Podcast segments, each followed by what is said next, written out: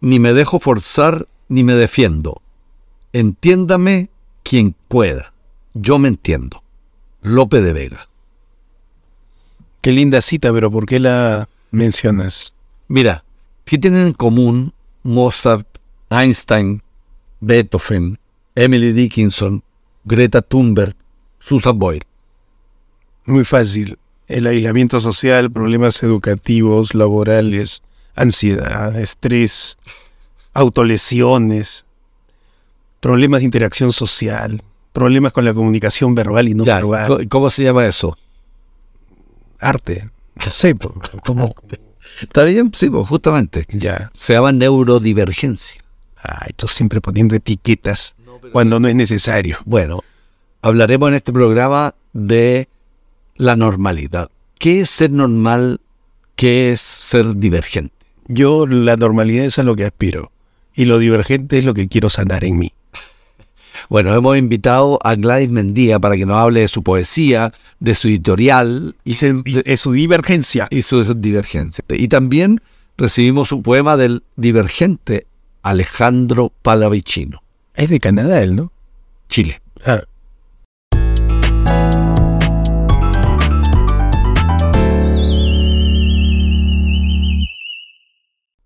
El premio Nobel alternativo esta semana es para la poeta venezolana Gladys Mendía. Gladys nació en Maracay.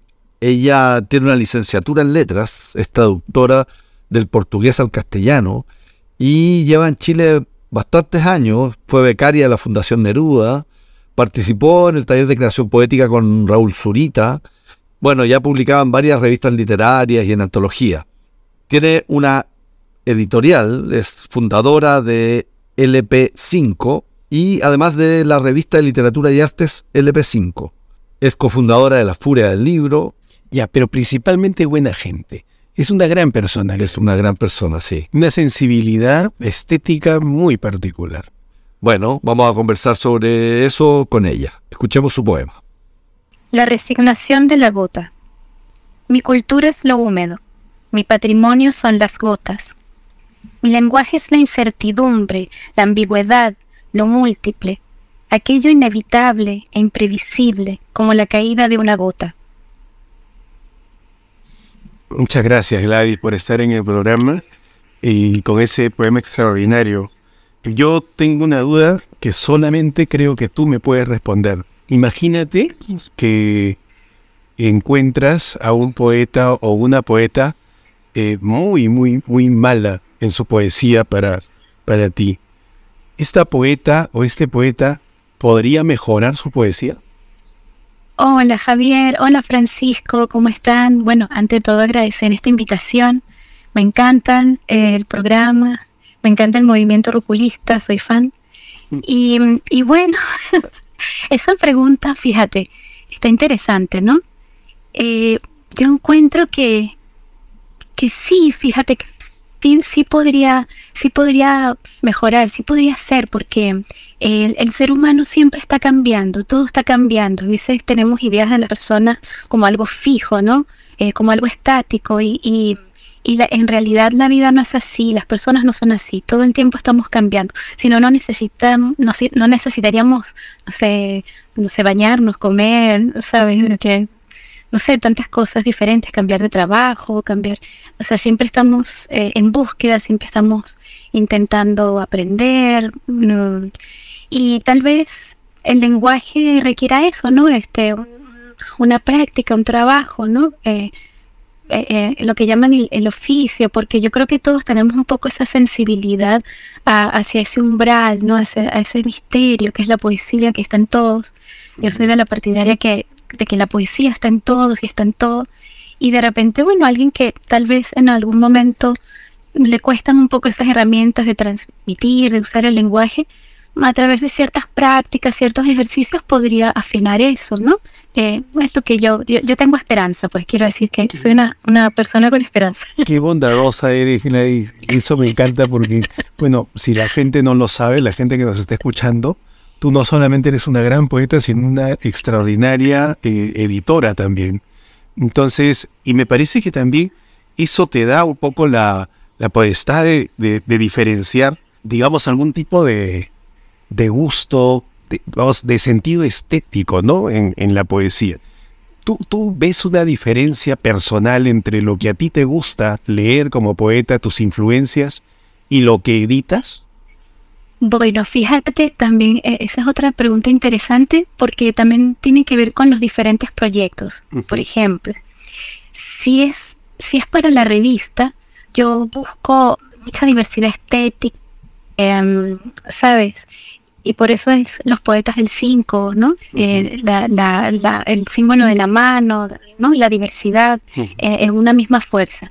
Pero si es algo que, que edito, por ejemplo, para la editorial, ¿no? Eh, para un libro impreso, para estos proyectos, eh, sí tiene que enamorarme. Para atrapar mi atención, definitivamente tiene que enamorarme, tiene que seducirme esa escritura y ahí yo eh, poder abocarme, ¿no? Porque acuérdate que LP5 Editora es una micro, micro, micro editorial, entonces todo recae sobre mí, entonces para, para como buena persona en el espectro autista que soy, si, si no me atrapa, si no me seduce, si no, si no me gusta, no, no, no puedo hacerlo, no, no mm. puedo hacer todo lo que tengo que hacer.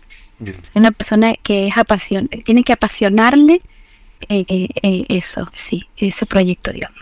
Este, este aspecto autista del que hablas, este espectro autista, perdón, del que hablas, yo creo que es, es una situación que no necesariamente está como está conocida por, por, la gente, ¿no? Hay mucha gente que puede estar en lo mismo y yo creo que o no tiene idea o le echa la, responsabilidad pues al, al destino, eh, a otra serie de cosas en el arte, pero me parece que es en, tu caso una, una ventaja como bien particular, pese o sea, a través de tu editorial he descubierto autores que son magníficos, que sin esa, esa, esa condición quizá no hubiese llegado a conocer nunca, ¿no? ¿Tú, tú eres consciente de eso? ¿Cómo, cómo lo ves? Ah, bueno, primero, eh, gracias, gracias Javier por, por, esa, eh, por esas palabras, ¿no? Que, bueno, sí, me motivan y me inspiran viniendo de ti. Y, y bueno, te comento que sí, bueno, realmente, primero que todo, eh, lo del espectro autista es verdad que está muy poco visibilizado. Yo misma, hace apenas dos, tres años, yo creo que tres años, me enteré que estaba en el espectro autista y gracias a mi hija mayor que se hizo un diagnóstico, me dijo, mamá, háztelo tú también porque yo creo que tú también estás en el espectro. Mm, eh, Bárbara, que es mi otra hija, también yo creo que está. Entonces Barbarita y yo nos hicimos el diagnóstico y pues también estamos. Y así, y ahí uno empieza un, un autoconocimiento mucho más profundo, ¿no? Y uno dice, wow, claro, yo eh, tengo estos circuitos neurológicos diferentes, por eso yo siempre tengo como una opinión tan diferente en muchas cosas. En la universidad me costaba mucho, por ejemplo, eh, y, era muy chistoso porque me como que en clase los, los, profesores me decían, no, no, eso no es así. Y después me invitaban a su casa y me decían, felicitaciones, como que eres demasiado, muy bien, diste una idea increíble, pero bueno, tú sabes que en la universidad seguimos patrón, una cosa, ¿no? Entonces, claro, hay, hay una forma, ¿no? Hay un lineamiento, no sé, y bueno, y así.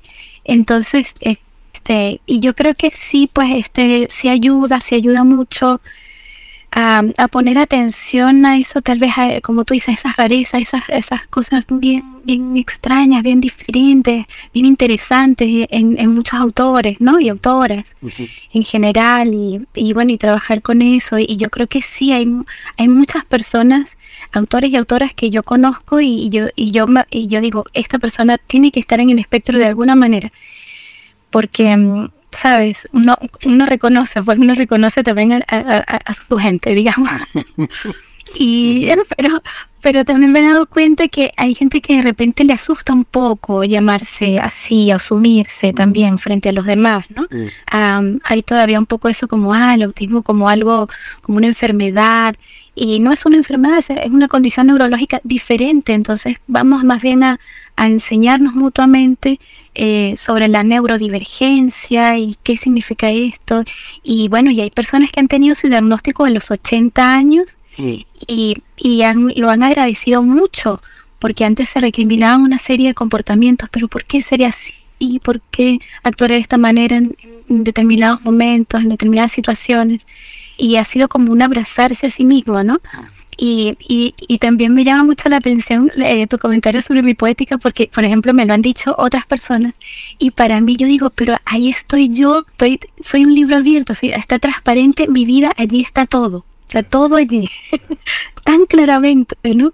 Pero claro, son mis códigos y, he aprendido también eso que no, no, no, es una visión única, pues, ¿no? Pero bueno, pero que se puede compartir. Vienes de Venezuela, bueno, ya hace muchos años, ¿no? Estás fuera de Venezuela y bueno, luego tu vida profesional, pues la has desarrollado principalmente en Chile.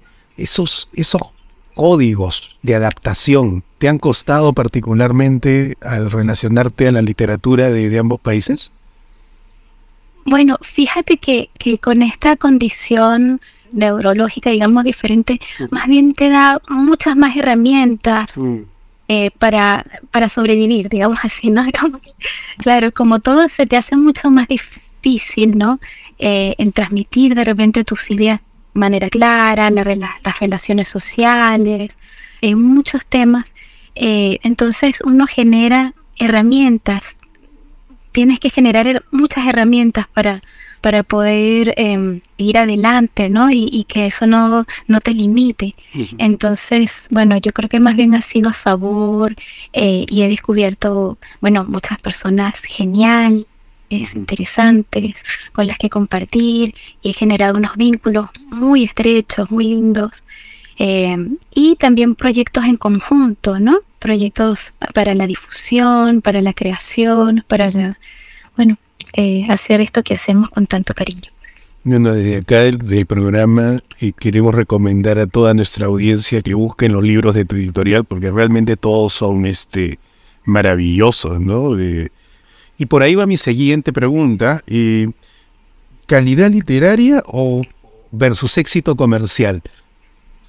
Sí, entiendo. Bueno, fíjate que para, para mí, en mi caso, que soy una micro, micro editorial y que mis autores, pues, en general, eh, digamos, no comerciales o no consagrados, ¿no? Eh, hay unos emergentes, otros, otros, otras no tan emergentes, ¿no? Que ya tienen varios libros y un poco más de proyección, pero siempre para mí es muy importante la calidad literaria, ¿no? Que, yo encuentre que hay algo, que hay un aporte, que hay, sabes, que hay eso indescriptible, pero que lo reconocemos, ¿no? En la literatura, o sea, en la poesía, en el ensayo, en la crónica, en la narrativa. Eh, entonces sí es muy importante y yo creo que no es eh, la finalidad tampoco de mis autores ser así un éxito de ventas. No, no lo creo así. Eh, es mucho más importante su trabajo con el lenguaje, su trabajo sin literario en sí mismo, ¿no? Y compartirlo con sus seres más queridos, con sus amistades, con sus familiares. Y bueno, si eso ya va con el tiempo teniendo una trascendencia mayor, pues obvio que mucho mejor. Y si eh, más personas lo adquieren, pues me imagino que mucho mejor. Pero si no, no, no creo que sea ni, ni mi finalidad ni la de los autores, las autoras. ¿Hacia dónde va tu poesía, Gladys? Ay, yo creo que mi poesía irá siempre viajando, siempre en tránsito, sin un destino final, ¿no? Viajando, viajando. El viaje es mi rito y, en ese viaje me quiero quedar, eh, mutando siempre, cambiando, transformándome en búsquedas, en esa transformación permanente, siempre aprendiendo, eh, intercambiando, ¿no? Este, con, interactuando con los demás, con las demás personas. ¿Te ha traído algo malo la poesía? no creo, no, no, lo creo. No, lo creo, más bien siempre ha sido un aporte, más bien una, una tabla, ¿no? Una tabla la que, de salvación, digamos, para flotar, para, para seguir adelante, para, para trabajar la angustia, ¿no? De una manera creativa, ¿verdad? Porque tengo siempre muchas preguntas, muchas preguntas, muchas preguntas. Pienso mucho las cosas y, el, lenguaje me ayuda a poner orden un poco a ese caos que está muy bien igual, pero, ponerlo en la página me ayuda mucho a verme también y a ver a los demás, porque a través de mí yo también veo a los demás, ¿no? No me siento separada, ¿no? Lo que me pasa a mí le pasa a todos, a todas, porque estamos en la misma condición humana, entonces eso me ayuda a entender. Bueno, Gladys, y debo hacerte la última pregunta en rigor. Eh, ¿Cuándo una poeta se da cuenta que se ha vuelto una poeta? wow. Mm, no sé, cuando, cuando de repente lo que escribe, cuando algo, algo que escribe le hace como parar, parar el tiempo, el tiempo tal y cual como lo conocemos, ¿no? En, los relojes así, más, la, la versión más, más sencilla, ¿no? del tiempo cronológico. Cuando lees y como algo, algo pasa, algo para, algo, algo un estremecimiento, hay un relámpago, hay un rayo, hay algo, yo creo. Bueno, Gladys, te agradezco muchísimo la entrevista que hayas estado con nosotros en el programa. Y para mí, que lo sepa todo el mundo, eres una de las personas más sensibles y más inteligentes que conozco. Así que muy honrado de que hayas estado con nosotros. No, muchas gracias, mi querido Javier. Bueno, esa admiración es mutuo, ese cariño es mutuo. Y bueno, espero que sigamos compartiendo en este viaje de la vida. Bueno, un gran abrazo. Que estés muy bien. Un gran abrazo. Un gran abrazo.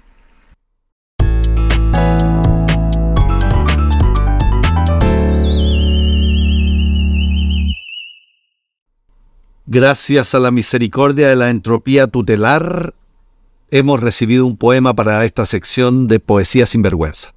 El poema lo envía Alejandro Palavecino, Palavecino, que es chileno de coronel, actualmente reside en Canadá, pero desde hace más de 30 años.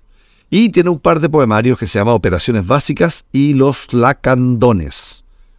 Ya. Sabes que es carpintero en Montreal. Ah, ¿Sabes? Tiene más información entonces. O sea, cuando yo viví en Montreal alguna vez, me mandé a hacer una biblioteca con, con él. Con él. Ya, bueno. Ya. ¿Qué te parece? o sea, que yo pensé que él había escrito por, el programa porque nos admiraba, pero... No, eh, casualmente. Ya, ya lee, escribe, lee el poema. Agua del último momento. Yo te diría que morir es un acto totalmente accesorio algo así como el decorado que nos viste la escena final. Y tú me dirías que no exagere. Todo tiene su lugar, me dirías. Hasta esos cuerpos torcidos, heridos en azul como frágiles tornillos humedecidos. Y yo diría, no sé si para mí o para ti, que toda muerte ocurre en el otro, no en los cuerpos llevados o traídos, no en los cuerpos reposando bajo la lluvia. Y tú dirías, para mí o quizás para ti, que todo dolor es huella y armonía, que debajo respiran las raíces, que debajo se oculta ese cuerpo, que estuvo vivo y que ahora ignora la eternidad que dejó atrás, mirándolo hasta que el olvido lo termine por inundar. Chuta. Oye, qué poemazo. Lindo. No, un poemazo, poemazo. Parte muy bien, parte yo te diría que morir es un acto totalmente accesorio. Qué importante eso para la gente que nos está escuchando. O sea, es un poema así bueno. Las primeras dos, tres líneas, si te atrapan, ya tienes el resto, el 50% ganado, ¿no? Pero es así que lapidario, así todo. es tremendo, es tremendo. Además, esto de que. Es una sentencia, ¿no? Yo, yo te diría que morir es un acto totalmente accesorio. No, es que todo el poema además habla de eso, ¿no? De, de, de, de que cualquier atisbo de trascendencia queda ignorado, ignora la eternidad y que eh, al final el futuro o el destino es el olvido. Eso es muy duro, es tremendo. Pero así nomás es la nuez. Así nomás es la nuez. Sí, pues. Que toda muerte ocurre en el otro. Claro. No en los cuerpos. Claro. Tiene varias capas este poema. Sí, muy bueno. Porque, sí, y ¿sabes qué me gusta también? Que está escrito en fácil. ¿Podrías? Sí. O sea, ¿a qué te refieres? Que lo dice con una claridad y una solvencia, con mucha naturalidad. Sí, eh, pero, pero, pero el poema es complejo, como tú decís. Es contra complejo. Capas. Pero está dicho de una manera sencilla. Sí. Y ese es un gran mérito literario, encuentro yo, porque En general, cuando tratas de que, eh, eh, como conceptualizar o, o- o abordar conceptos tan difíciles, ¿no? Grandes temas tratados históricamente, a veces eh, te pones barroco. el poema No, no, el, el poema te, te sale este, no sé, enredado. Pero mira esta frase. Y tú dirías para mí o quizá para ti que todo dolor es huella y armonía. Ya, muchas gracias Alejandro. Y sigan escribiendo, motívense a escribir con Alejandro y enviarnos sus poemas a poetasrugulistas.gmail.com o en palabradepoeta.com. ¿Tú te imaginas la calidad de muebles que hace con esta poesía? Ah, ese es otro, otro para otro programa. Exacto, bueno.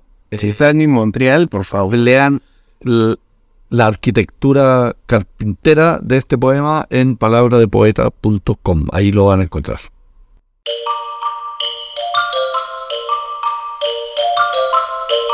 Bitácora ruculista. Vamos cerrando nuestro programa con la bitácora ruculista en que aprendemos conceptos ruculistas para ser más creativos. Este es un programa educativo que no tiene ninguna finalidad eh, más que Enseñar. enseñar. Bueno, y Hace el bien evita el mal. y no, ¿cómo es? Hace el bien sin mirar a quién. Ah, ya. Bueno, anda ahí a la biblioteca de problemas físicos y neuronales y saca el aforismo. ¿Qué te parece este? No seas neurodivergente ni neurotípico. Que tu cerebro sea neuroruculista. ¿Qué te parece? Tú al principio decías que hay que tender a entender la neurodivergencia. Sí, pero no estamos de acuerdo con nosotros mismos en este momento. Efectivamente, el problema de la neurodivergencia es que al final se resume en lo mismo. Hay neurotípicos, que son los normales, y neurodivergentes, que son los especiales. Y volvemos sobre, sobre el proceso binario de comprensión del mundo. Ese- Y hay que superar ese ese proceso tema lo, binario. lo investigaron pues hasta el cansancio, Varela, Burlado y después Maturana mucho más tiempo. Y claro, lo que decía es que ningún cerebro es igual al otro. Sí, pues eso es lo O interesante. sea, ningún cerebro. la neuroplasticidad. Entonces, claro, eso es interesante porque cada cerebro se adapta. No se adapta, se transforma a las cosas que tú estás este, haciendo. ¿Y qué tiene que ver esto con la poesía? Mucho, pues, porque la creación en el arte en general, cuando escribes, cuando bailas, el, el cerebro cambia para que puedas hacer esas actividades lo mejor posible. Entonces, cuando escribes, por eso es que tú piensas que antes escribías peor que ahora. ¿Por qué? porque tu cerebro se ha, se ha transformado para que seas un gran, gran, gran poeta. Por eso el oficio. El oficio es una suerte de transformación de tu cerebro. Absolutamente. pues. Y por eso, Y por eso, claro, que los poemas que incorporan la experiencia vital son poemas mucho más auténticos, profundos, eh, originales. eh, como la experiencia vital. sí, o sea, aquellos que en el fondo permiten que el cerebro encuentre una respuesta particular para la situación que estás viviendo o que está viviendo el mundo y no solo repite, no solo repite patrones de normalidad. Ah, claro. Eh, Eso, eso sí. ¿no? Entonces es bien interesante porque justamente lo, lo anormal es la norma. Sí, pues ahí hay, hay, hay un punto interesante y es que es que no es no es lo normal la norma, sino el punto es que no hay norma, No hay norma. no hay norma porque eh, hemos funcionado en el mundo como binariamente, es decir, blanco negro y tú tienes que estar dentro de los blancos porque no quieres estar dentro de los negros, tienes que estar dentro de los negros porque no eres blanco. Ahora, ojo, porque ahí... Pero espérate, sí. entonces después surgió como la idea del continuo. como que hay un continuo entre lo blanco y lo negro. Está lo gris, gris más claro, gris más oscuro. Eh, entonces la explicación del mundo era un continuo. Y yo creo que hoy en día, gracias a Dios, hemos asumido la complejidad de la realidad y podemos hablar no solo de blanco-negro no solo de continuo, sino de una especie como de ma- mapa cósmico en el que hay, hay personas en un punto, personas en otro punto, personas en una galaxia determinada. Pero ya, ya te, ya- ya pusiste ufólogo. No, no, no. Quiero decir que, quiero decir que, igual que cuando tú miras un mapa cósmico, la realidad es así de compleja. Hay muchos puntos, puntos que no se conectan, puntos que sí se conectan. Eh, y eso es lo que me parece interesante, como reconocer lo diverso. Pero la diversidad, digamos, universal, eh, eh, pues la naturaleza que se relaciona con el pensamiento, con la adaptación física, eh, con los fenotipos, o sea, es- encuentro que está tremendamente relacionado y, y es de una complejidad eh, que a mí me abruma. Pero ¿qué es lo que te abruma, no caché? Yo tampoco, pero entiende mi diversidad. No, lo- tío. entiendo tu diversidad. bueno, es que justamente tú no justas dos puntos. Ese es el punto. Yo funto holísticamente como, como 100. Está bien, tú no obedeces a ningún patrón, Javier. Eso es algo que hemos comprobado en este programa. Sin embargo, estoy como a la búsqueda de cualquier patrón que por favor nos pueda ayudar a encaminar estos cerebros malolientes. Fíjate que esto, a propósito de lo que tú decías, la- el primer caso, digamos, de autismo que es diagnosticado, o antes de eso se trataba como eh, la reacción esquizofrénica de tipo infantil. Sí.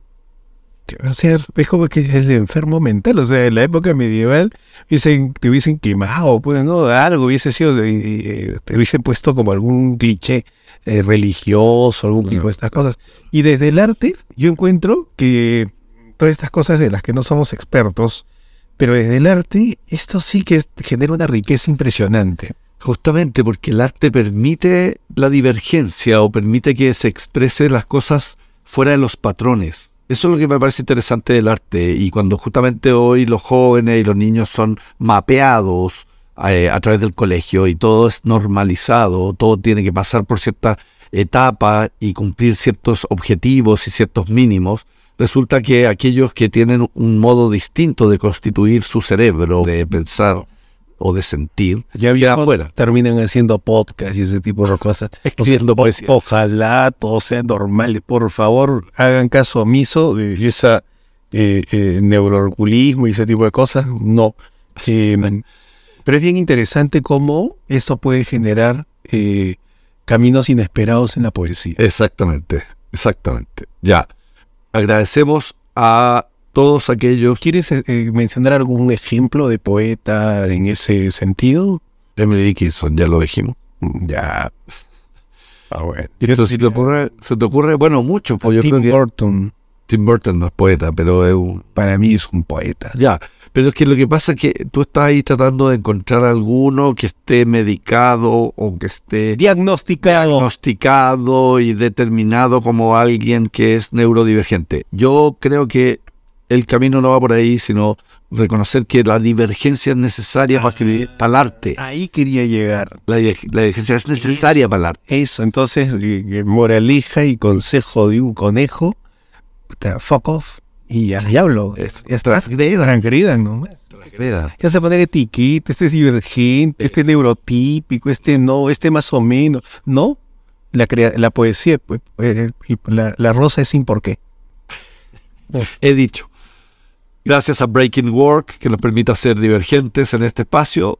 Gracias también a Radio Universidad de Chile. Y les pedimos que se vayan a la página patreon.com, busquen los poetas ruculistas y hagan su aporte para mantener este podcast. ¿Cuánto es el aporte que hay que hacer? 5 dólares, 10 dólares, 20 dólares. Y hay otro. No, pero ese ya para los dioses. Ay, pero ¿por 100 qué? dólares, no, nadie, nadie va a dar 100 dólares. No Yo, yo te voy a pagar 100 dólares por tu programa. es pagar. Yo te Ya, gracias. Chao.